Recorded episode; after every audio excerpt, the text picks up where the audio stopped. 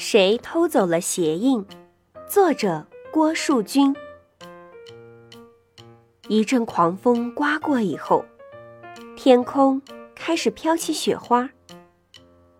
不一会儿，整个大地都变白了。小喜鹊依偎在妈妈怀里，探出小脑袋，好奇地向外望。它的家在树梢上，现在也变白了。从远处看，就像个洁白的雪球。妈妈，雪花是从哪里来的呀？小喜鹊问。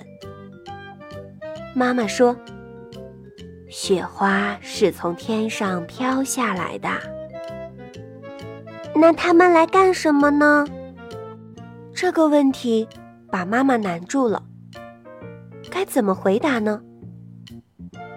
他想了想，说道：“他们想在大地上铺一张洁白的纸，那样小动物们就可以在上面画画啦。”可是怎么画呢？小喜鹊继续问：“这个很简单。”一会儿你去试一试，在雪地上走一走，身后就是一幅画啦。妈妈回答：“嗯，那不就是我的脚印吗？”嘿，小喜鹊笑了。妈妈说：“是啊，脚印就是画儿。小猫的脚印像梅花。”小鸡的脚印像竹枝，小鸭子的脚印像枫叶呢。小喜鹊赶忙飞出去，落在雪地上，踩了一串小脚丫。回头看看，还真漂亮。他想，应该把这串漂亮的脚印保存下来，要保存好长好长时间。他找来树枝，在脚印四周画了个方框。好啦，这才像一幅画吗？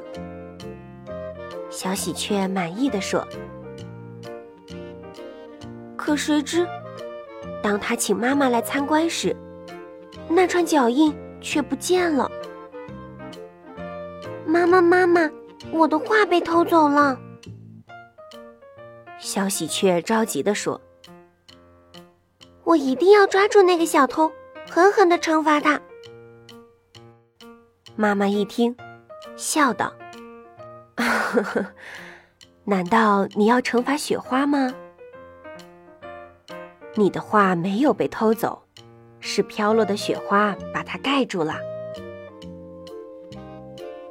小喜鹊很伤心，因为他的画不见了。可妈妈却说。只要你愿意，还可以把画找回来。小喜鹊高兴极了，忙问妈妈怎么办。哈哈，这很简单，只要你在雪地上再踩上一些脚印就行啦。小喜鹊高兴的又蹦又跳，雪地上又留下了一串串美丽的脚印。